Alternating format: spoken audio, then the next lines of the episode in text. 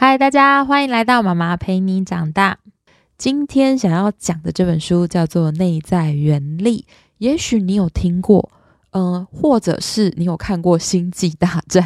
因为《星际大战》里面呢，就是绝地武士才可以用的那个内在原力，它其实指的啊，就是一种影响力，你可以引发他人的动机去完成某些事情。这个能力是不是很重要？在现代这个阶段，像是作者就比喻，像甘地、德雷莎修女，就是那种内在原力超级无敌强大的人。可是呢，我今天想要介绍的是。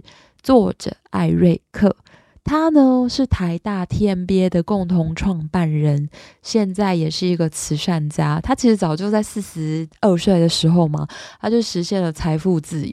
那他之前呢也有著作过一本书，叫做《斜杠的五十道难题》。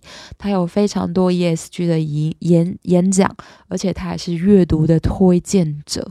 他基本上呢一年的看书量，你们猜他可以有几本？说实在，我是没有数啦。但是呢，艾瑞克呢，他说他一年将近近千本的书籍，也就是说呢，这本内在原理啊，我自己因为平常也很爱阅读，所以呢，我看到真的是满满所有阅读精华的一个集结点。你说这本书是不是还蛮划算，很 值得一听？好啦，重点不是这个，重点是呢，其实我很希望每个人都可以看到这本书。因为啊，它的副标叫做“九个设定可以活出最好的人生版本”。你有没有常常听过一些观念，或者你应该要这样子想，但是其实你都知道却很难做呢？因为其实我们普通人的思维啊，跟内在原理拥有的思维，它其实是不太一样的。那这个思维难的是你要觉察，说，诶，我怎么又这样往这个方面想？与实践，所以呢，作者他就把很多书的精华跟他自己实践内在原理的一些故事，整个统整在这本书里面，去希望我们可以从普通人的思维跨到真的拥有内在原力的关键思维这个设定。也就是说，当你拥有内在原力这个思维设定，其实你面对人生大大小小的决定。有很多时候，我们有品质的人生是出于你有品质的决定。那你有品质的决定呢？是不是就出于你有品质的思维？这是怎样？就是倒推吧。对啊，就是你的决策就影响行动，行动就影响结果，你马灾啊。可是呢，我们常常会迷惘，或者不晓得怎么样。去做，甚至是有很多就是，呃，现在在上班的工作者，还有老板们，他很辛苦，但是却完全没有满足感，这都是为什么呢？也许我们都可以试试看，听这本书，或者是真的阅读这本书的重点，召唤自己的内在原理，然后把你的思维决策系统升级，让你可以做出更有品质的决策。那我们接下来就要谈内在原理关键的九个心态设定到底是什么。首先呢，这本书它有一个很有趣的点，就是啊，如果你是外向的人，像我一样，你就可以从第一课，我说第一课，它其实是第一章到第九章。那如果你是内向的人，你就可以返回推，从第九章。然后读到第一章都有的解，由外而内，或者是由内而外，这个你以自己的就是你的个性是内向还是外向自己做决定。那我觉得很有趣，可是我就是外向者，所以我就乖乖的，我也从第一堂课就是第一章读到第九章，那还是很精彩。我也试着从从后面读上来，可是我觉得那个感觉真的是不一样。那它的第一章是什么呢？第一章呢叫做艺人公司。艺人公司是什么什么意思？就是一般人普通人的思维，他其实就是啊，我领多少钱啊，我就做多少事，对不对？可是作者观察到，所有成功的创业技能。或创业家，他都有一个共通点，就是他为自己的人生可以负起全责，就是一人公司的概念，他要像一家公司那样经营自己，为自己的人生负责。我觉得里面还谈到一个最重要，就是因为现在的科技，还有现在的世代，很多的工作都是跨领域，你又要软实力，你又要硬实力，所以有一些人他可能空有技术，但是他却没有其他配套能力壮大自己，以至于他可能没有办法发挥太大的影响力，或是有太大的成就。但是，如果你有艺人公司的思维，你越早拥有，你可以磨练的技能越多。那这个艺人公司的思维是，除了为自己人生负起全责啊，作者有提到一个故事，就是在一九八零年代的时候啊，他爸爸开了一个就是铝制。的工厂的公司，但是因为那时候铝制的网球拍啊，因为它要转成碳纤维的材质规格，所以呢，整个供应链就消失殆尽。那他在最需要，就是他大学的时候，刚好他们家是最贫困的时候。那作者怎么办呢？因为他有拥有艺人公司的思维，所以呢，他开始做自己人生的财务。长有没有跟我们的片头很吻合？就是你要做自己人生的财富长，不是由别人去帮你规划，而是你要自己做主。所以那时候作者呢，他就去自己找自己的收入来源，他的求职谋生之路就从大一开始。做培养，那他同样也想，我要做自己的人生的执行长。他要怎么经营自己？他自己 SWOT 分析啊，就是哦，我可能之前都只会读书，那我没有一些专长或者是技能。之后呢，他又负全责，他就做自己人生的技术长。他主动的去认识。别的社团的友人，他用交换专长，像他那时候最厉害的就是电脑，但他很需要的是日文，所以呢，他就用他的电脑专长去交换人家的日文课，这样子在学生其实是最高效益的方法。或者是他做自己人生的行销长，你是一个好的行销长吗？很多人其实很难做到这一点。可是呢，因为他有这样的关键思维，所以他那时候拿他的履历。他自己写了一个一个真的是像样的履历，主动出击，因为他想要找家教嘛。他就接触近百栋的公寓大楼，诶，你知道我们现在就是很多大一还在白傻天的阶段，他就已经挨家挨户像个业务员、行销长一样，然后去推销他自己。然后之后他在近百栋的公寓里面呢，有二十栋公寓 OK 接收他，可以放他的 DM。之后呢，他找到六个。六个家教生去满足他可能接下来，或者他兼其他的课一年的生活费。他没有透过他人的介绍，因为刚开始他还没什么人脉嘛，他完全就是负全责，他做陌生开发。那他接了很多的课程之后，他发现说，诶，那个时段有时候金黄金时段就是晚上的时间，不然还有什么？所以他还要做自己人生的营运长，他要跟别人不断的沟通，调时段，将他所有的排程最佳化。也就是说，因为他拥有艺人公司的思维，所以他在求学的阶段就可以磨练自己的执行的技能、行销的技能。你知道，其实我觉得自己管自己还蛮难的，所以他作者就问了一个问题，就是你有把自己当一家公司在经营吗？那如果你有的话，这个难就可以变成一个挑战。当你真自己真心全意的为人生负全责，这个意念呐，作者说就是内在原力的关键。比如说，如果你当过主管或者当过老板，好了，真的有一个人他愿意为这个专案负起全责，你会不会提拔他，或者是把很好或者是很重要的工作交给他？这个就是重点，因为我们每一个人。都会想要帮助这样子的人成功。那里面有提到查理蒙格啊，就说了一个我很喜欢的话。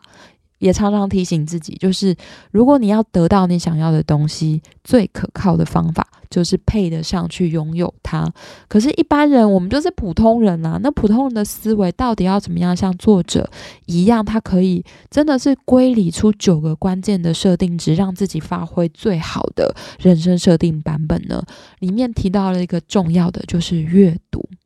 他说：“阅读是灵魂的混血，因为我们可以借着阅读跟很多成功者或是有名的人在同一个视角去看待一件事情，进而改变我们自己的思考品质。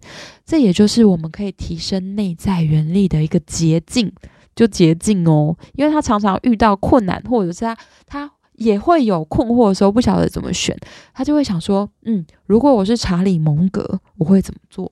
如果我是谁谁谁张忠谋，我会怎么做？所以呢？一个把自己当公司经营的人，他遇到事情，他其实不会先抱怨或者怪罪或是推脱，他会朝所有可控制的方向努力施力。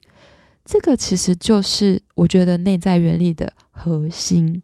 那里面也有提到啊，我们每一个人，因为未来就是跨学科的混合嘛，所以如果我们可以。找到自己的优势跟热情，我们不用磨到 A 加加，至少我们可以磨到达人的境界。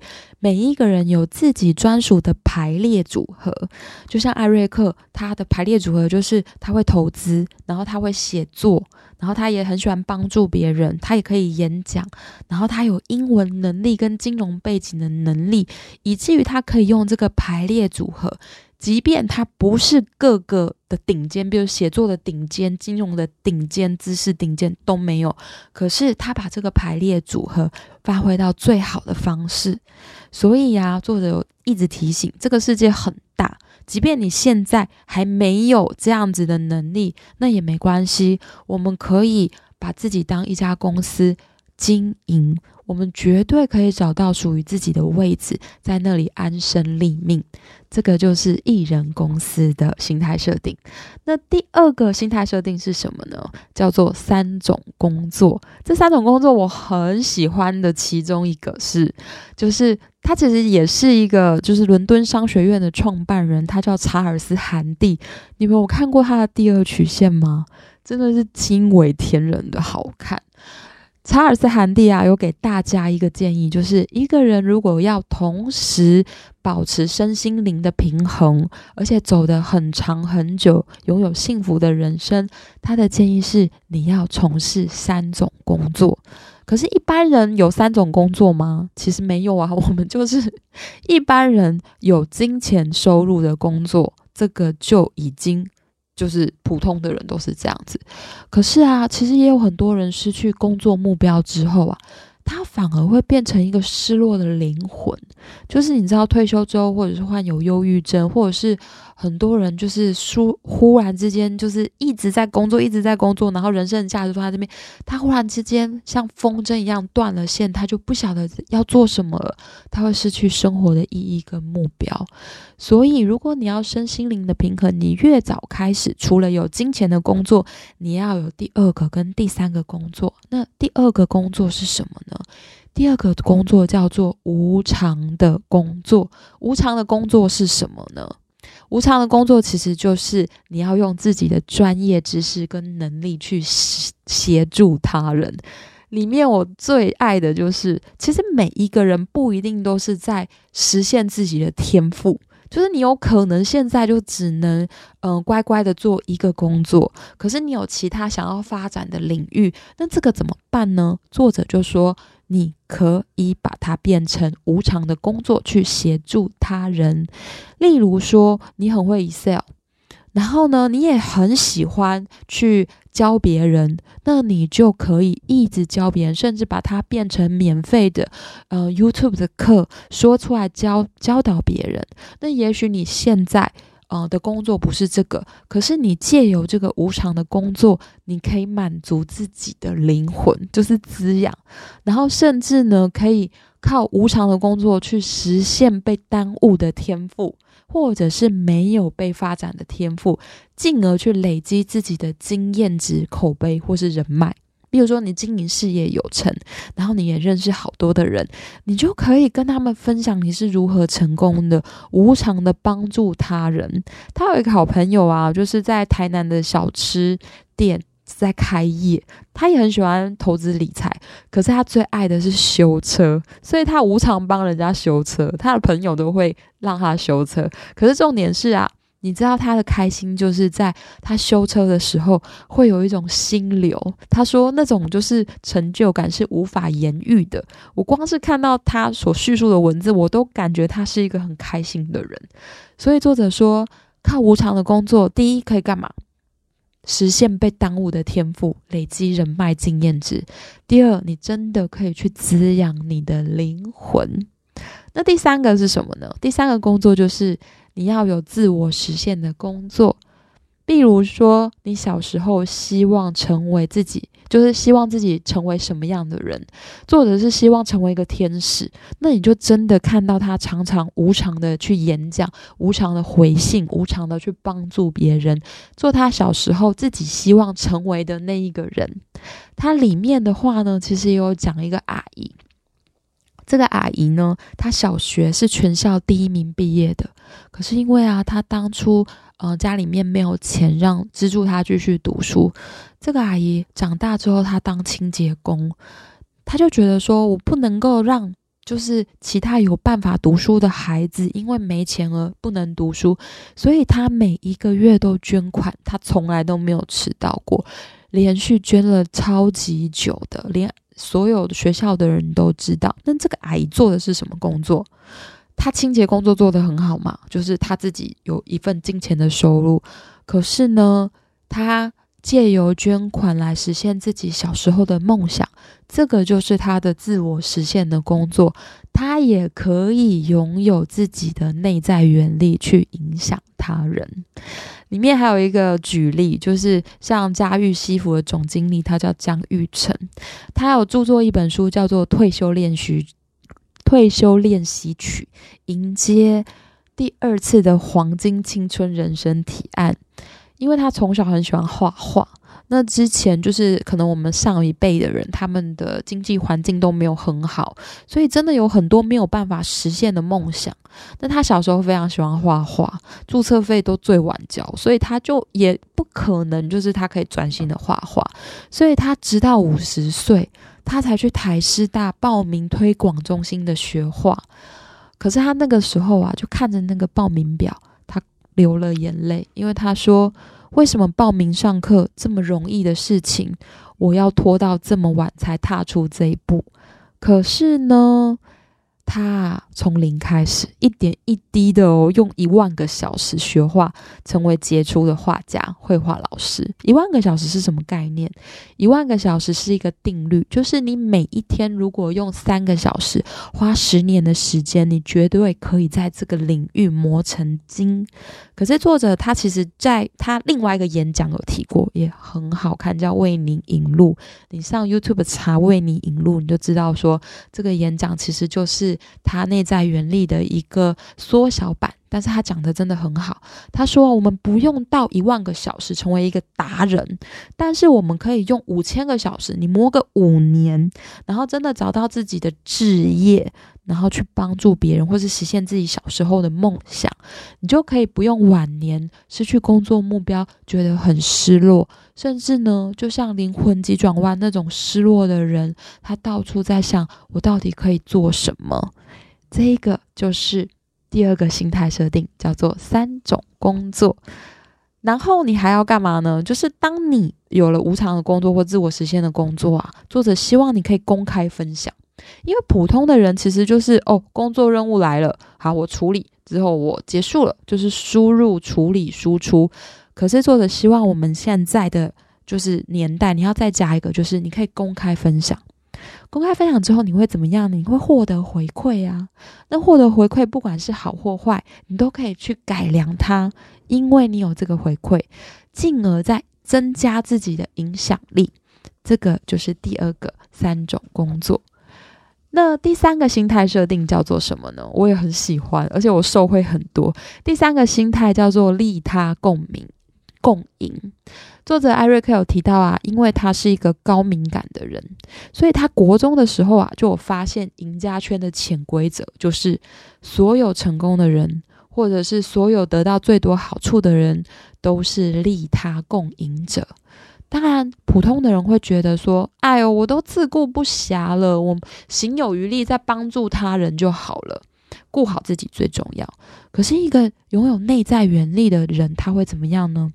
他会把利他这一个关键词，随着他的年龄做递增，吸引更多的人去帮助他，就是他可以号召一群人。这个都是因为利他，像是他里面有提到日本经营之圣呐。稻盛和夫，因为他短短三年就让日航转亏为盈嘛。他的经营哲学最重要的就是利他，因为他说，当企业家拥有利他的共赢之心，一定会吸引很多优秀选材的加入，成为内外的助力。可是很多人就说，那我一直累利他，那我自己如果不行了，那怎么办？另外一个华盛顿商学院教授，他有出一个，就是亚丹格兰特啦，他有出一个给予，不晓得爱书的朋友可能有看过这本书或听过。他建议一个最重要的就是，如果你是一个忙碌的上班族，你。要记得这句话，我们可以利他，但是你要是懂得保护自我的给予者，就是你不用刻意的一直帮助他人，你是要做到利他又利己出发，就是对更多人跟自己有益的事情做，做出双赢的选择。如果你只是刻意的利他，你可能就会像作者国二一样，因为他那个时候其实就想说帮助别人，所以啊，他就把。那个小抄答案给后面的同学，结果被英文老师打个正着，就直接被赏耳光，然后再加一个大过，而且每每次的英文课都要跪着两小时。现在应该不可以这样子啊。可是呢，他之后啊，因为这件事情，他就知道说，哦，我不能够单纯的利他，我还要看后面的事情。所以呢，他发愤图强，然后他是无偿的帮助学，就是学生解开他。别人没有办法解的，像数学，因为他是理工科的嘛，理工的难题。然后之后呢，他除了帮助别人，还人家还要排队去问他问题。他发愤图强，然后成为一个更有影响力的人，然后考的也更好。所以呢，他就被当初的英文老师笑过，而且也获得了他父母的原谅。这个就是他利他共赢的选择。那我很喜欢，就是年龄比例要增加这个状态。比如说，如果你是十岁，你就可以选利他的比例是十趴；如果你现在已经三十了，那你就尽量的往三十 percent 去做利他共赢的选择。这个就是关键设定。好，那接下来心态的第四个设定呢？它里面写到叫做成功方程式。其实成功方程式啊，你应该都有听过，就是你要找到你的热忱跟能力，你的交汇点就是你喜欢的跟你会的交汇点，就是你的天命。那如果你找到你的天命，你就可以尽心尽力的发展，成为一个闪闪发亮的人。可是重点就是，你还要再成语一个东西，叫做思考方式。就是你的价值观跟态度啦。如果你的思考方式是负的，那你的天命就是你的热忱跟能力在在在相乘啊，也也还不是负的。所以最重要就是你要有成长型的心态，过程中呢都是不断的累积，不是。一次失败就怎么样了？所以这个成长型姿态就是，虽然你会遇到挫折，可是你就要在里面找说，哦，我只是还没有学会，我还可以更好，尽量往正向的方式去做思考。可是呢，在这个时代，其实我最喜欢的不是成功方程式啊，我在这个时代，它里面提到成功方程式最重要，其实叫做专注力，也就是说，你要有成功者的防护罩。一般人呢，他会被，也不是被对，就是他会被资讯轰炸。因为其实我们的 Facebook 啊、Instagram 啊，或者是你的网络啊，天天都告诉你说其他人是怎么做的，你要多听其他人的意见。但是像股神巴菲特这种，或是真的有清明决策的思考者，他们都是专注的，他们会过滤跟阻阻绝一些负面的杂音或是杂讯。确保自己的思考方式够清澈，而且不会受到影响。因为在这个时代，如果你的防护罩是零，你就是一直听啊，一直被轰炸，你可能也就会被磨损你的成就。另外一个还有很重要的就是人际杠杆，它里面有提到一个就是。呃，台大的会长他有说，如果你想要 outstanding，你必须要先 stand out。人际杠杆就是你要成为人脉网络的一个节点。你可以根据不同的，就是如果你现在想要做一件事情，那你就可以整合不同的专业领域，去影响可以跟你一起成长的人，就是越宽越好。这个是作者说的，就是你在这个。你在这个时代，你真的要站出来，然后让自己成为人脉网络的节点。你可以主动积极的去连接大家，联合不同领域的人。他甚至里面还有提到，比如说你很喜欢一个作者，你就可以主动的写信给他，问他问题。通常他们都会很珍惜这样的粉丝，然后或者是你就直接分享出去。它里面真的是常常提到这个，然后让大家看得到你的努力，然后再因为这个。这个努力去奠基自己的实力，然后影响更多的人，去号召更多的人，这个就是成功方程式。最重要就是，你除了要找到自己的天命，你还要有成功者的防护罩跟人际杠杆。那第五个呢？第五个其实有点类似，叫做站对地方。站对地方的意思呢，就是人际网络放大成果的效应。它上面其实上一章单元有想到，因为他说这个是人生最高效能的运作方式。简单来说啦，就是你要有自己的作品，然后让自己的作品呢，除了就你你可能会说我就没有作品啊，可是作者有提到哦，如果你是一个家庭主妇，你的小孩也可能会是你的作品，你的努力也是你的作品，或是你的服务、你的口碑。他说：“你可以放大，然后让更多的人去使用它。就像有些人，呃，都在使用 Notion，但是呢，因为他用的很好，他就可以变成 Notion 的分享者，或是使用 Excel 的分享者。这些人呢，他都是站对地方，然后用他的能力呢，去影响、扩大自己的影响力，去吸引这个重点哦，就是志同道合的人。”因为呢，其实一个人啊走得很快，可是啊，你要走得很远，需要一群人的力量。这个就是一般人跟普通内在原力者的差别。一般人他可能一窝蜂，他要市场的名牌，人家做什么网网红网拍，我就做什么。但是内在原力的人呢，他会找到自己独特可以发光的价值。而且作者一直说，相信我，你绝对有这个位置。磨出来，找到糖。第六个心态设定的点呢，叫做无限思维。无限思维呢，其实如果大家有看另外一本书，或者听过 Simon Snake 的《无限赛局》，它里面就是有一个最好的诠释。很多，我先讲有限思维是什么。有限思维呢，就是你以为资源就只有这些，然后呢，所有的人可能都会变成你的竞争者。但是现在其实不不太讲这个了，现在在讲的是无限。你有可能会遇到每一个人在之后回来，他可以再影响你，或者是帮你。他说，无限思维的概念就是你要有马拉松思维，不是短跑，就是起跑结束。这不是这不是无限思维，而是有一群人可以陪着你去做，还有。你要用自己的蜡烛点亮别人，因为啊，如果你用自己的蜡烛点亮别人的蜡烛，你不但可以照亮别人，你自己的亮度也不会减少。所以普通人的心态设定就是，嗯，我觉得要跟所有的人的竞争，那这样每个人都是你的敌人啊，也可能就没有人帮你。但是呢，一个有内在原力的人，他会觉得超越自己比战胜他人更重要。因为在无限赛局里面，Simon Snake 举出最好的例子就是微软跟 Apple。如果你跟微软的工程师在讲话的时候，他们就会说，他们就会一直以 Apple 为敌人对手，然后不断的就是去仿造或者是复制，然后再更晋级。可是 Apple 永远，你问 Apple 工程师，他可能永远都不会提，他会说，对微软这个不错。但是呢，我现在想的是别的，就是我我们如何可以改进我们的产品，可以再更好。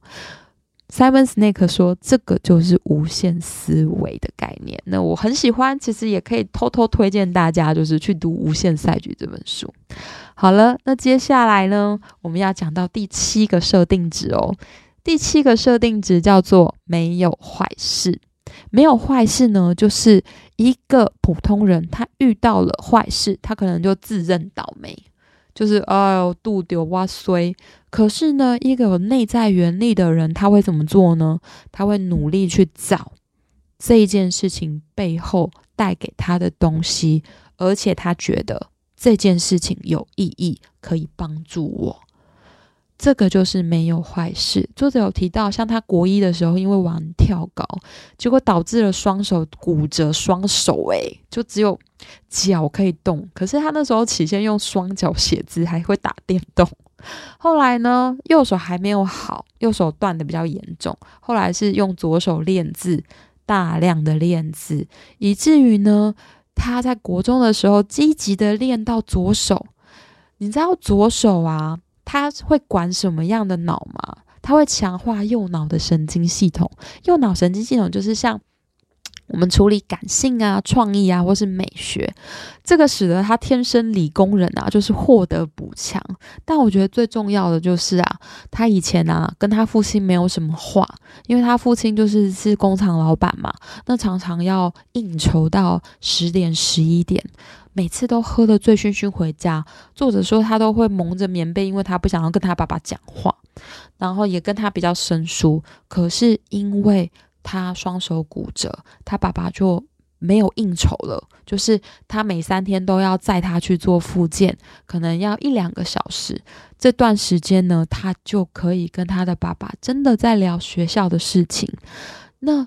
关于他双手骨折这件事情，他也发现他的父亲没有一句责骂、抱怨，而且是全然的爱跟关心。虽然说父亲比较不会表达，可是他真的很谢谢这个时光，让他发现他跟他父亲的关系变得紧密，而且发现他父亲真正的爱。所以这个就是他说的，他找到的一个没有坏事。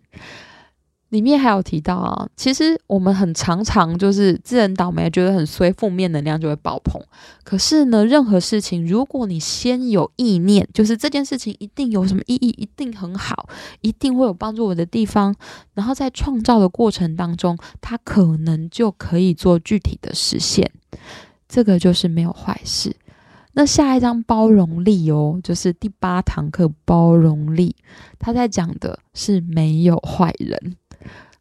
没有坏人也不是这个全部啊，但是我真的很喜欢他从没有坏事变成没有坏人，因为一般人呢很喜欢，或者是也不是一般人很喜欢，就是我们大脑的习惯，我们很习惯贴标签跟分类。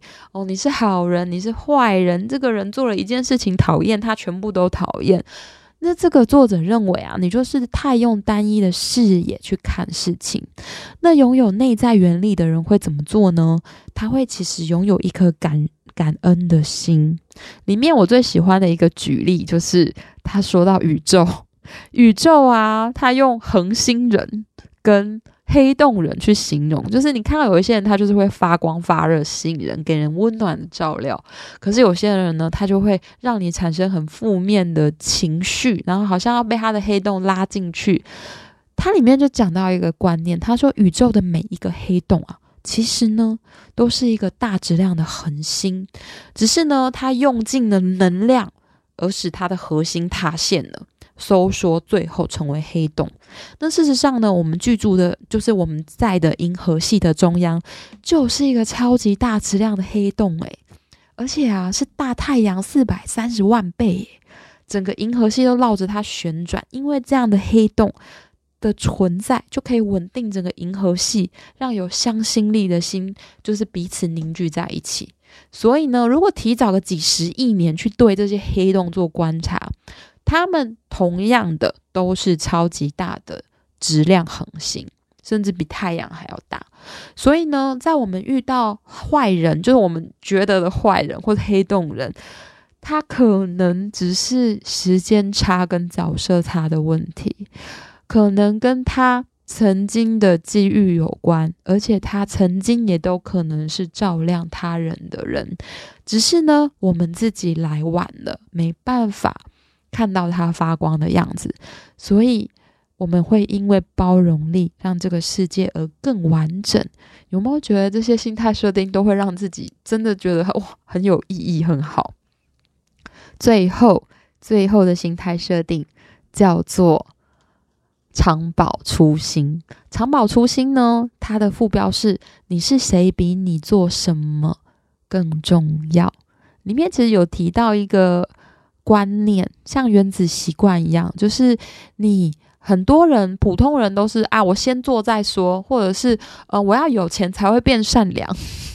但是一个拥有内在原力的人，他会以终为始，就是我想要成为什么样的人，之后呢，我在做什么事，然后我就可以拥有它。这个叫做以终为始，就绝对不会是哦东凑一窝蜂乱用工作名牌，而是我想到我。要成为什么样的人，过什么样的生活？我的灵魂喜欢什么样的工作，做什么样的工作，我才不会后悔。用这样子的以终为始的概念去影响自己的每一个决策，就是它里面有提到的。如果你真的要去看这本书，里面有提到就是 be do have 跟 do have be。这个反过来的差别，如果你想要成为一个正义的人，那基本上你不是有钱才变正义，就是你要从正义的人出发，然后之后再做，之后你就可以拥有你可能要的东西。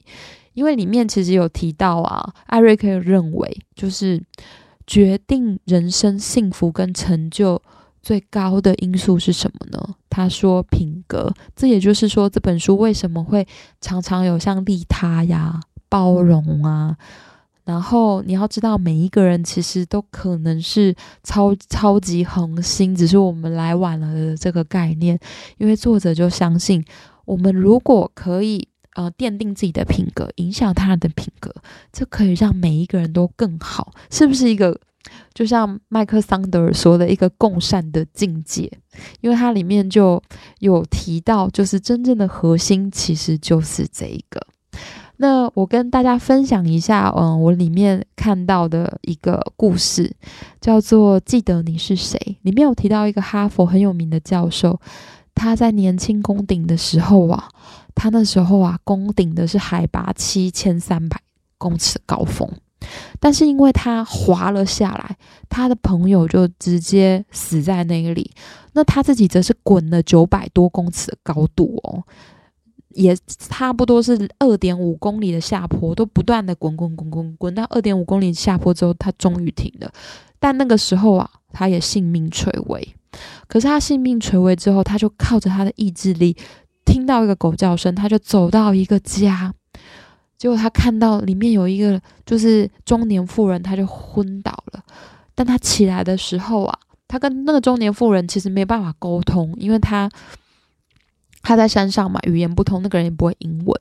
可是呢，那个中年妇人竟然就是二话不说，就直接背着他走了三天的路，才到另外一个村庄去求救。那这个三天的路，那个女生怎么走呢？那个中年妇人是每走一百公尺或是两百公尺，她就休息一下，放下，然后再背上他。再走一百公尺、两百公尺，然后再休息一下。那他到了的时候呢？他完全不求回报，直接跟那个就是之后的哈佛教授说了再见，心满意足的离开。这个就是内在原力很强大的人。作者说：“我不管他可能是他人眼中很卑微的人，但是因为他的爱与慈悲，还有他拥有天命，他可以影响更多的人。”那也就是影响这个教授后来把他这个故事写成书，然后也让很多人动容的原因。好，今天就是在讲这本我很喜欢的书《内在原力》，再帮大家做几个重点整理。首先呢，普通人的设定是什么？内在原力的设定是什么？我们要改变的时候，我们真的要知道。一个可以发挥自己人生最好版本的关键心态是长什么样？这个绝对是可以提升跟选择的。就是第一个，艺人公司，我们要像一家公司那样经营自己，为自己的人生负全责。第二个心态设定，三种工作：有金钱收入的，无偿的。无常是干嘛呢？还有记得吗？就是可以实现被耽误的天赋，然后累积人脉跟技能，还有自我实现的工作。这个组合呢，你就可以获得身心灵的平衡跟满足，也为了你的未来可以获得第二个曲线。好，第三个心态设定就是一定要利他共赢，因为所有的成功者，他的利他的比重绝对都是随着年龄增加的，而且他可以吸引更多的人来帮助自己。我们人类也很喜欢善良的人呐，你自己问问看自己就知道，你会不会也想帮他，会不会也想支持他？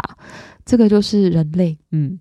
然后还有成功方程式是什么？成功方程式其实里面提到最重要的就是我们要保持高度的专注力，不要被资讯轰炸，任由资讯轰炸。好，那。第五个设定就是站对地方，你一定要成为一个节点，扩散自己的影响力。你可能要有作品，那作品无论是你的服务、你的小孩，或者是你的呃文章都好，你真的做得好的时候，你要站出来，你就可以变得很杰出。好，第六个是无限思维。无限思维，你只要记得，就是资源不是有限的。我们也不用一定要竞争，因为超越自己啊，是比战胜他人更重要的事情。也就是说，生命是长期而持续的累积。好，接下来我最喜欢的就是没有坏事。一个普通人可能会自认倒霉，但是一个有内在原力的人，他会努力的找出坏事背后隐藏的好事。当然不是过分的正向聚焦，但是你一定要学会。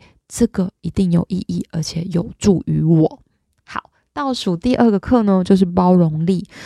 一般人呢，就会你知道，就是贴标签、分类，这其实是大脑因为太懒惰有的习惯，也不是我们的错啦。但是包容力呢，就是你可以透过感恩的心，知道。每一个人都可能曾经是好人，但是我们错过了，或者他的人生际遇让他的能量燃烧坍塌，没有办法再发光了。所以我们可以包容这样子的际遇，透过感恩之心，然后取得他人的助力。最后一个，我们要以始为终的长保初心，每一次都要问自己，最后。也许啊，我们不会成为一个有钱的人，但是我们可能会成为一个让别人记忆的人，或者是让别人怀念的人，或者是做自己喜欢的人，就是以终为始的决策。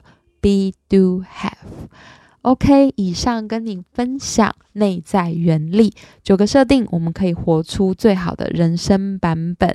跟大家期待下一本书再见喽，拜拜。